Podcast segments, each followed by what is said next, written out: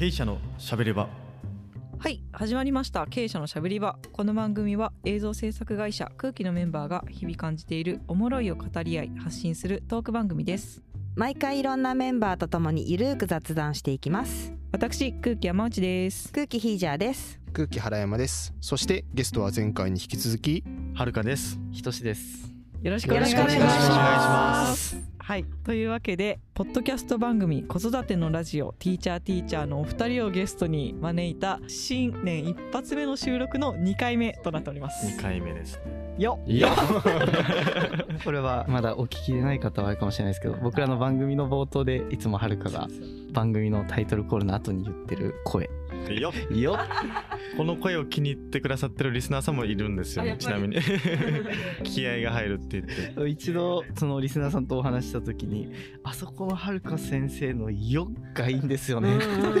そこでグッと気合が入るんですよねっていう方がいて。びっくりしましたね。僕もあの入りめちゃめちゃ好きなんですよ。あ本当ですか？最初ちょっとあのオフテンションというかじゃあ、ま、回しますか？みたいなところから始まってで軽快な音楽とともに「ティーチャーティーチャー」って始まるんで、毎回あそこ聞くために聞いてるぐらいです すごいめっちゃ分析的な目線で聞いてるじゃん。だからちょちょっと編集もやっぱ僕気になっちゃったりしてるんでなんかあこういう作りしてるんだっていうのはちょっと新鮮で面白いです。確かなるほどね。はい、というわけで前回はお二人の番組の魅力を語らいまして今回はその番組制作の裏側をお聞きしていこうかなという回でございます。楽しみだね。楽しみです。ちなみにお二人の番組内の役割ってどんな感じでなんか振り分けというか、そうですよね。番組のコンテンツ内だとはるか先生がうん。現場経験もあって知識もあってお悩みに回答する人で僕がそれを聞き出す人っていう感じなんですけどコンテンツ全体だと話すテーマを決めたり全体の台本の流れ作るのとかははるかがやってうん。で撮った後の編集とか配信タイトルつけたりとかは僕がやってるっていうううん。形ですね。そうですね。僕が台本作ってるのも、ひとしがお悩み相談っていう形を作ってくれて、まあ、その形に沿ってうん。僕が入れ込んで台本作ってるっていう感じですね。あじゃあ今日はこのお悩みについて語りましょうかっていうのを最初に決めるってことですか？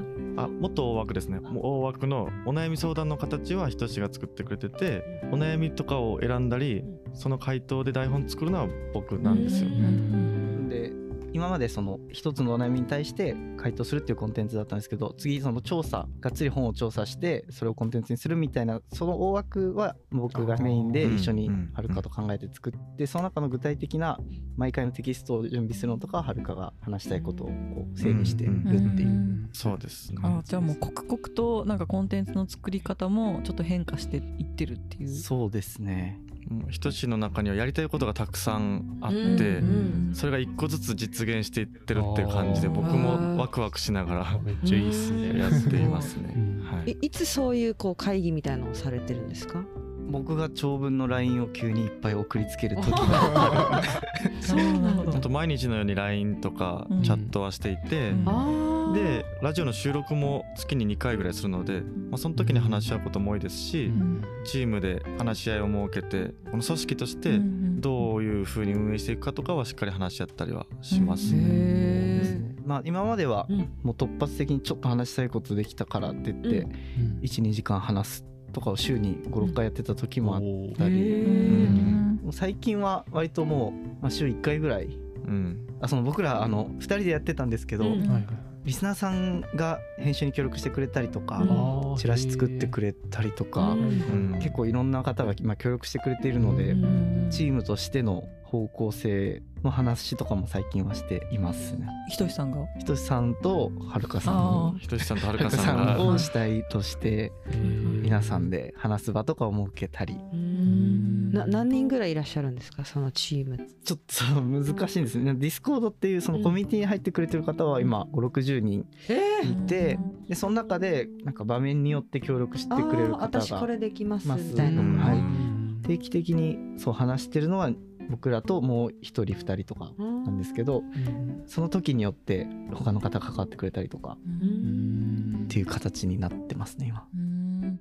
もうあれですねなんか我々の番組はもう本当に事業っていうよりかはうん。放課後活動みたいな そうそうそういう位置づけなんですけど、うん。一つの事業というか、そういう感じでも回ってるっていう感じなんですか？そうですねそういうふうに僕ら実際今フリースクールを作ろうとしているので、フリースクールってあの学校に行けない子たちが通える場所なんですけど、ん作ろうとしているので、まあ、そこのプロジェクトの一つが音声の配信があるみたいなうん。ことになってきて最初からそうだったわけじゃないんですけど、ということになってきたので結構プロジェクトとしてやってるみたいなイメージが強いですね。それはフリースクールの音声事業コンテンツっていうのはつまりフリースクールってこういうところなんですよみたいな情報を発信する広報的な役割って感じですか？そうですね。広報的な役割なんですけどもうちょっとはるかの思想とか僕らがなんでフリースクール作った方がいいと思ってるかとか、で今ポッドキャストを聞いて応援したいと思ってくれた方が支援して利用者は無料で通えるフリースクールみたいなのを作ろうとしているので、まあ、フリースクールのためにポッドキャストはあると言いつつ別にポッドキャストのコンテンツはいろんな面白いことをやっていこうとしているという感じです。フリースクールのことに限らず。なるほど。うん。面白い。うんあのいろんなコンテンツの作り方あると思うんですけど、うん経営者さんだと多分社内の方が聞くうん。聞いて楽しめる。プラスうん取引先の方うんが楽しめるみたいなところだと思うんですけど、そこがプロジェクトの広報っていう風に今はなっている、うん、って感じですかね。そうですね。僕たちインスタグラムとかもともとツイッターとか TikTok もしてたんですけど、まあ、そこで発信するのと伝わり方が全く違うってことに僕も後から気づいて、へえどう違うんですか？他の SNS だとうん。表面の知識とかでうん役に立ったとかっていう声が大きかったんですけど、表面。とか知識ハウツーだったんですけど、ラジオだと僕たちのうん。やりたい思いとかにうん。共感してくれて、うん。あだったらフリースクール一緒に応援したいとかっていう風な方々の集まりで今コミュニティができていて、うん TikTok とか Instagram とうん。ラジオやっぱ全然違うなっていうのはもう感じているところですね。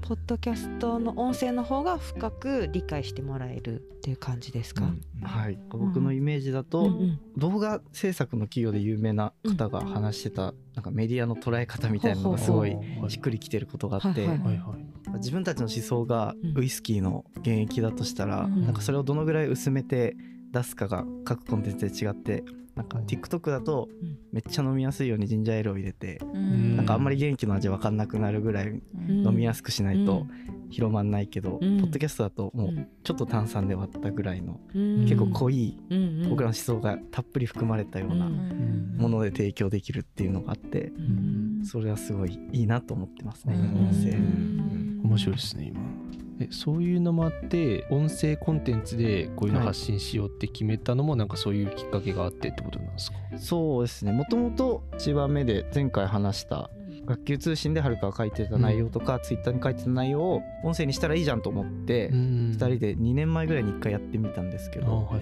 い。もちろん誰からも聞いてもらえず、まあ、再生回数とかも見てないぐらいん。だったんですけど、4話だけ1回配信したことがあって、あ4話だけだったんだ。はい、それを杉部さんが聞いてたんですそうですそれを杉部さんが聞いてくれてたんですよ。へー。そう。ママが自分を取り戻すラジオっていうポッドキャスト番組をされてるうん杉部さんという方が聞いてらっしゃったんですよね。そうなんですよね。だからその時は僕らの全然現役をそのまま提供しようとして誰にも受け入れられなかっあたんです。現役すぎたんですか、うんそうですね、うん。ポッドキャストという媒体でやろうとしたんですけど無理で。あいきなりじゃあ結構重ための話をしたってことですか？というよりもポッドキャストっていううん。コンテンツのそのプラットフォームの性質上というかうん。やっぱりその発見されにくいのでなんかもうちょっと広くあの発見してもらえることからやんなきゃなっていうので SNS そうです。2人でショート動画を作って教育のことを発信するみたいなことから始めてまず TikTok やって次インスタをやってあの最初はもうジンジャーハイボールでうん。皆さんに楽しんでいただいて、うん。徐々に僕らの現役を知ってもらえるようにうん。今ポッドキャストにうん。媒体が変わってきたという感じインスタとか TikTok されてる時から、うん。もう後々今のフォロワーさんをポッドキャストに引っ張っていくぞ みたいなうん目論みがあったっていう、目論みが実はございましたね。すげえ結果的にそうなりましたね。なったけど。うまくいきましたね。でも始める時期とかは全然決めてなくて、うんちゃんと目的を設計してゴリゴリやってたというよりは、まあ、楽しいからはるかと続けてたっていう感じがうんうん。大大きいですね。動画作ってなんか僕がダンス踊りながらうん。そこに教育の知識を載せるみたいな動画がその100万回とか再生されたりうん結構うん。何度かあったりしたんで面白いなと思いながらもっと深く深く伝えていきたいみたいな気持ちだけちょっとあったみたいな。えーななんであったんですか？そんな気持ちが。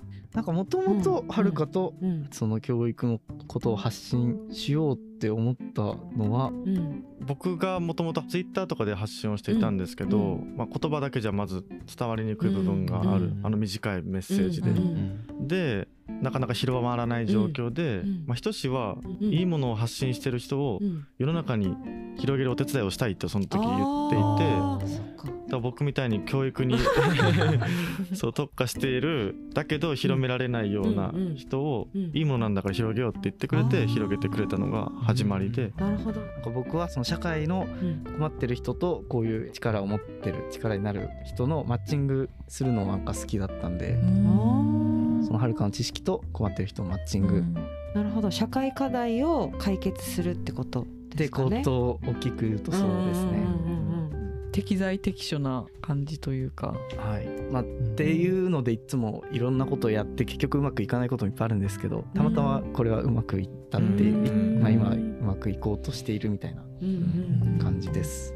なんかそういう最適化が結構好きだったりするんですか？そういうコンテンツとか、はい。まあ、大きい意味での社会問題解決とかに関わらず、はい、あ僕はでも基本的に社会課題解決したいというのが強いです。へ生きー生きている時間かなりの時間は。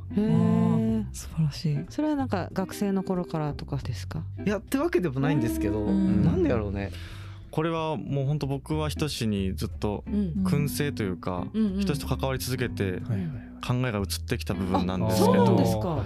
やっぱり結局まあ自分の私利私欲のために動いてるよりまあ人のための方が楽しいよねっていうところから僕は気づき始めてうそのことが広がっていってまあ結局働くのも世の中のためにやった方が楽しいし絶対それが本質だからうまくいくよねっていう考えに染まってあそうなんですか。はいひとしさんの影響で小学校の先生辞めてあ世界に行ったって感じですか？そこまでではないです。でもそこにはきっかけはたくさんあったんですけどなんかもう完全に僕がもう困ってる子供たちのためにもう無料でフリースクール作ろうってうん意思覚悟固まったのはやっぱり日立の思想の影響大きいですね。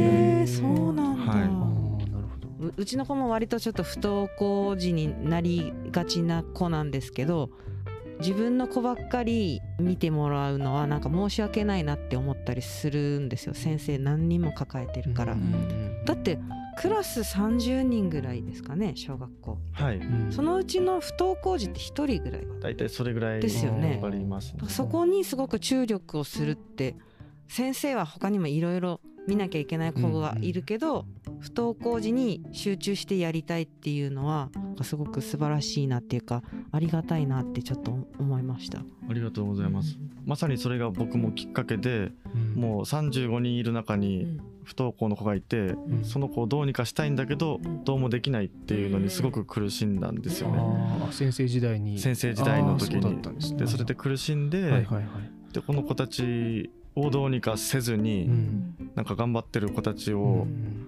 もっと頑張らせるみたいなことに集中できなくなっている自分もいてだったら今学校の先生たくさん素晴らしい先生いるから、じゃあもうこっちに集中して支援した方がいいなと思ってやめた部分もあります。はい。うん。えいつぐらいからなんですか？そのフリースクールを立ち上げようみたいな話になっていったのは。いつぐらいからかというと今1年前ぐらいかな？うんそうですね。僕が世界の教育現場見に行くっていう前ぐらいからですうね。ん。それまでずっと心の中でうん。不登校の子を支援したいっていうのはあったんですけど、うん。まあ、そんなに学校の先生をしながら見ることができなくて、でそれで辞める時にやっぱり決意したって感じですうね。んで辞めてその世界の現場を見に行くってうん。はるかが言い始めたんうん。でじゃあポッドキャスト再開するかと思ってうん。インスタとかうん。TikTok でも見ていただいてる方がいたんで、うん。じゃあもうはるかの世界での活動を追いながらうんポッドキャストをやるのをやってみようという感じで始まったのが4月ってう。いう、ん。去年の4月ですよね。そうです。1年経ってないってことですよね。そうですね。すごくないですか？うん。すごい。やっぱねいいものは伝わるんよ。ねえ。もちろんあのプロデューサーのその布石もありますけどね、うん。TikTok、うん。インスタグラムっていうところから、たまたまうまくいきましたねそこは、うん。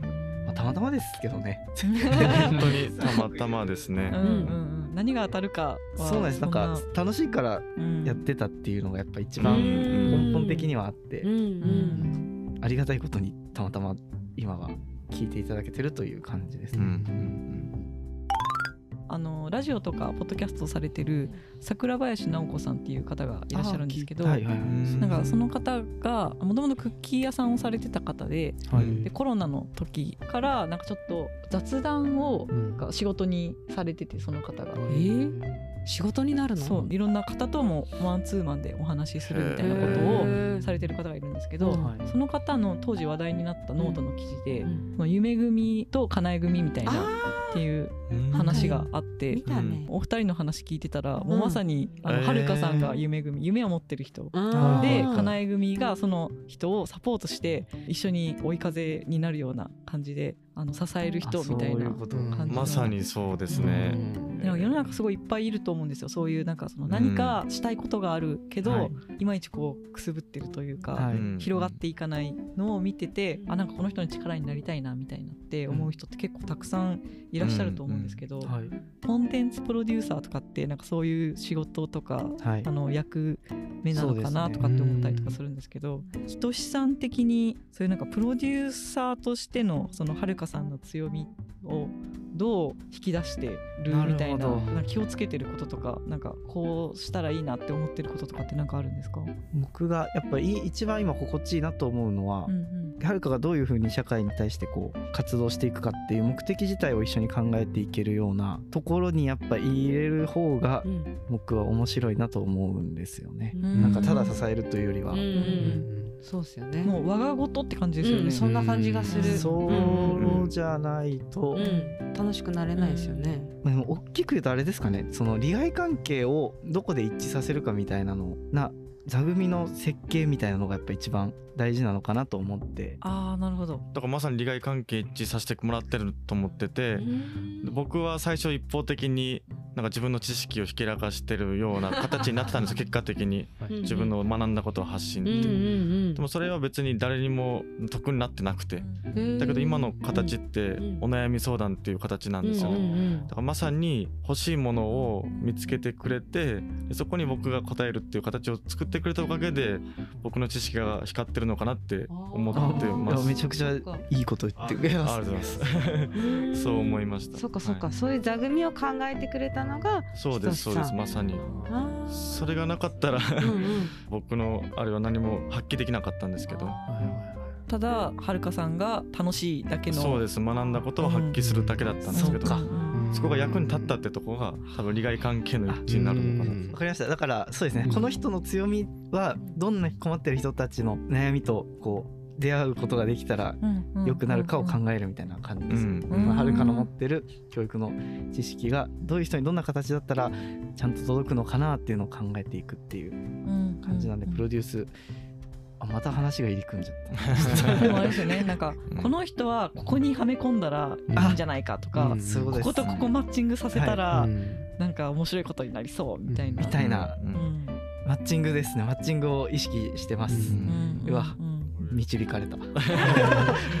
なんかあのいつも見てて、うん。ひとしは思考が早すぎて、うん。もう2歩3歩先4歩先に行っちゃって帰ってこなくなる時あるんですよ多分まさに今それでバーっていろんなとこ考えてあなんかたまになるよね。だから僕的にはすごいいろいろロジックが通ったことをパッて言ってもうん。全然理解してそうもらえないっていう。あで先に行っちゃうからそこについていくまでになんか12週間かかってあの時ひとしこんなこと言いたかったのかっていうのについていくってことがよくあるっていう。これは俺俺の伝える力もあるけど。いやいやその頭の回転がこういろんなはめ方をこう模索できるというか、うんうんなんかそういうのを今ちょっとパッと感じましたね。うんおっしゃる通りです。だから僕は自分の思想を話す役割あんま向いてないなと結構思うんですよね。うんうん多分今日綺麗に編集していただいてるか、もしかしたら全然喋れてないところをそのまま流していただいてるかはわからないんですけどあの本当にいつも全然喋れないんで僕は編集で相当お化粧をして、うんお化粧した状態の声を配信してますね僕は。はるかはもう本当ね徐々にやっぱ上手くなってもうきたし、あんまり切らなくても大丈夫。いやかなり切ってもらっております。まあいろいろ調整はしますけどあ結構上手くなっておりますね。編集はどうどうされてるんでしたっけ？交代でやってるんでしたっけ？そうですね。なんかうちの番組は月1収録で4本分撮ってうんでそれを自転車操業のようにはい。毎週編集してうん。出して出してみんなが忙しい時をこう言い合って、はい。じゃあそうですね。みたいな。あそっかそっか。うん。うん。うん。ちょっとこの週忙しいからじゃあうん。ちょっと後半にやりますとかじゃあ私今週行けそうなんで頭やりますみたいなとか。へえ我々もそんなにあのおしゃべりが上手じゃないんでやもう同じ話を言ったり来たりとかはい。あちょっと今の違ったなとかっていう風な感じでずっともじゃもじゃもじゃもじゃしながらあの収録してるのでうんより聞きやすいためにとかあの収録した時点でちょっとこの話入り組んだからちょっと編集難しいかもとかこう前後関係を順番をちょっとこう入れ替えた方が分かりやすいかもみたいうなわそんなことも、うんうん。感じのところとかやってますね。なんかその収録時モニャモニャしてた話を綺麗にうまく分かりやすくできた時ってめちゃめちゃ気持ちよくないですか？なんかあめちゃめちゃ気持ちいいですね。通じ合ってそ。それこそその喋ってる間合いとかもちょっと調整しながらここで相づちが入ってのが気持ちいいみたいなっていうところは地味に楽しみながらやってますね。うん。楽しいよね。うん、楽しいです。ありますね。うん。相づちのタイミング。うん。いや本当0.1秒単位で全部調整していくんで、うんあここ笑いが足りないと思ったら笑ってる声をコピペしてきますし。持ってきますそうんですね。まあオン基本オンライン収録なんで、ん。めっちゃこうセリフがかぶったりするんでうん。タイミングが、あまあ、そこを調整したりとかはもちろんしますしうん。うん。はるかが一方的に喋ってるところが長くて前置きが足りないなと思ったらその場で再び自分一人で収録して。あそれをやってるんですね。すごいやっぱやるんですね。撮り直しっていうこと。一人でその編集しながら、あなんかはるかがなんか確かコーチングの例えかなんかを出した時があって、ーうん。うんそれがどういう意味でその例え出してるかがうんなんか補足がないと分かりづらいなと思った時に、うんそれって今こういう意味でコーチングって言ったよねっていうのを俺が別で収録したのを入れてはるかの運を別のところから持ってきて成り立たせるみたいな。素晴らしい。やっぱやってますね。えでも原山くんも撮り直しがそうそう。できるタイプなんへー。で撮り直しのプロなん最です。近撮り直しのプロになっちゃったっすね。うんうんもう私とひちやさんはうん。もう一発限り もう生もうすぐ悪くなっちゃう、うん。鮮度が、その時のテン再ション現できないみたいな。もう、えー。あ切り張りしたなみたいな感じにいやーなっそう。ちゃうんで、難しいですよね。声の調子とかもうん。その朝撮ったか昼撮ったかで違ったりするじゃないですか。そう。ですねあれを合わせるのが。難しい。難しいね。でも気づかなくないですか？気づかない気づかいない。とか相当きちんと整えてくれてるから、僕大体深夜に編集してて、うん。深夜もうほんと3時とかに、ここ撮り直したいと思ったら その時のテンションで夜3時にその同じこと言いますからね。うわそれマジ？とか。あの妻が寝てる隣の部屋でやってますね。すごい。わ。一回だって俺が小学校の生徒になりきって話すみたいなシーンうん一人で撮り直してた時に俺何してんだろう。ってこともあってあったね人格変わってたもんね。聞き直したら。人たちが小学生になってるってとかもあったりしますね。面白い、うんなんかあの撮り直しって「おい撮り直してるんかい!」ってリスナーさんとかね思っちゃうかもしれないんですけど本当聞きやすくなるんですよね。そうなんですよ。聞きやすさですねう。ん、なんか自分うまくできなかったなとかっていうなんか自分をよく見せるためっていうよりかは、はい本当に聞きやすくなってほしいみたいなっていうところですよめちゃくちゃいいね。ことを言っていただきました。そうですね。うん。自分がうまく喋れなかったからというよりは、ここ前置きないと理解しづらいよなっていううん。点を取るっていう感じですね。うん、そう聞きやすくないとね、うん。我々の番組とかは本当にあのコンテンツがないんですよ。あのね。伝えたいメッセージとかがなんかなくて、雑談がテーマですよね。そう雑談だから、うん。本当謎ですよね。うん、そうそうでも意外とうん最近の経営者の雰囲気で言うと Q シートを作ってテーマ作ったやつよりももう何もなしで GO でいった雑談の中で出てきたテーマうんとかの方が面白いって言われることが多い。えーそれで思い出したんですけど、うん。そのティーチャーティーチャーの前ちょっと一回打ち合わせとかでお話しさせてもらった時に、台本を作られるんですかみたいな話を確か聞いて、そのはるかさんがその内容のこういうお悩みがあってうん。こういう開始をしようっていうのは作られるけどそれをあのひとつさんに全部は共有せずに結論っていうのを伏せた状態で収録を始めるっていうのを聞いてなんかそれが面白いなと思ったんですよね。そこでこううん初めて聞く会話だったりとかお話が出てきてはい面白くなるんじゃないかなっていう。そうですね。その基本的なうん。何を伝えたいかとかは把握してるんですよね、大体。うん。なんでなんかそういう方向に向かうために気になることを聞くっていう感じなんですけど、ん。なんか僕らもそんなかっちりまだ決めてやれてないんでなんか今回は本当に一切台本見なく素でやろうみたいな時もありますしうん。ちゃんとなんか見てやる時はどういう風なことを話したいかのプロットがうん。全部はないんですけど、うん。話の流れだけあるんでなんかその流れの方向性に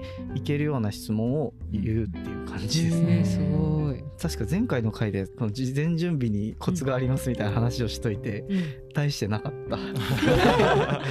なんかその場でうん。その判例とか、うん。でもそうじゃない場面あるくないとか、うん。そもそもその言葉の意味が分かんないとか、ううん。っていうのを聞いていくっていう。だからそのあんまりあえて聞かないようにしたりとかしてくれるんですよね。僕の結論とか僕の話を素の状態で聞こうとしてくれて、素朴に質問されてあ確かに分からんなそれとかっていうのもありますし。でやっぱり僕の意見に対してうん。大学の頃からの友達だからこそうん。聞ける鋭い質問みたいな、うん。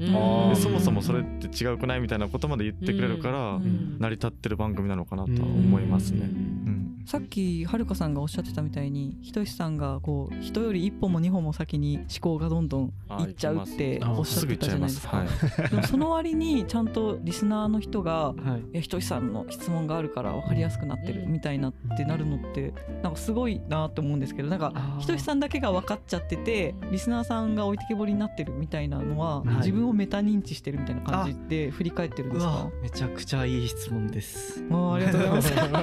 いやーす先生みたい。だった今い。いね。質問ですコンプリメントされたはいはいはいはい。収録の時の自分の頭は、リスナーさんがどう思うかっていうのに憑依できてる時が一番うまくいきますうね。ん。初めてこれを聞くリスナーさんが基本的にそのポッドキャスト聞いてくれてる時って絵がないんでうん。常に何に気になってるかっていうのを思ってくれた方がやっぱ面白いんですよね。うん。だから最初お悩みがあってそのお悩みはるかがどういう風な解決策提示するんだろう。あそういう風な解決策なんだ。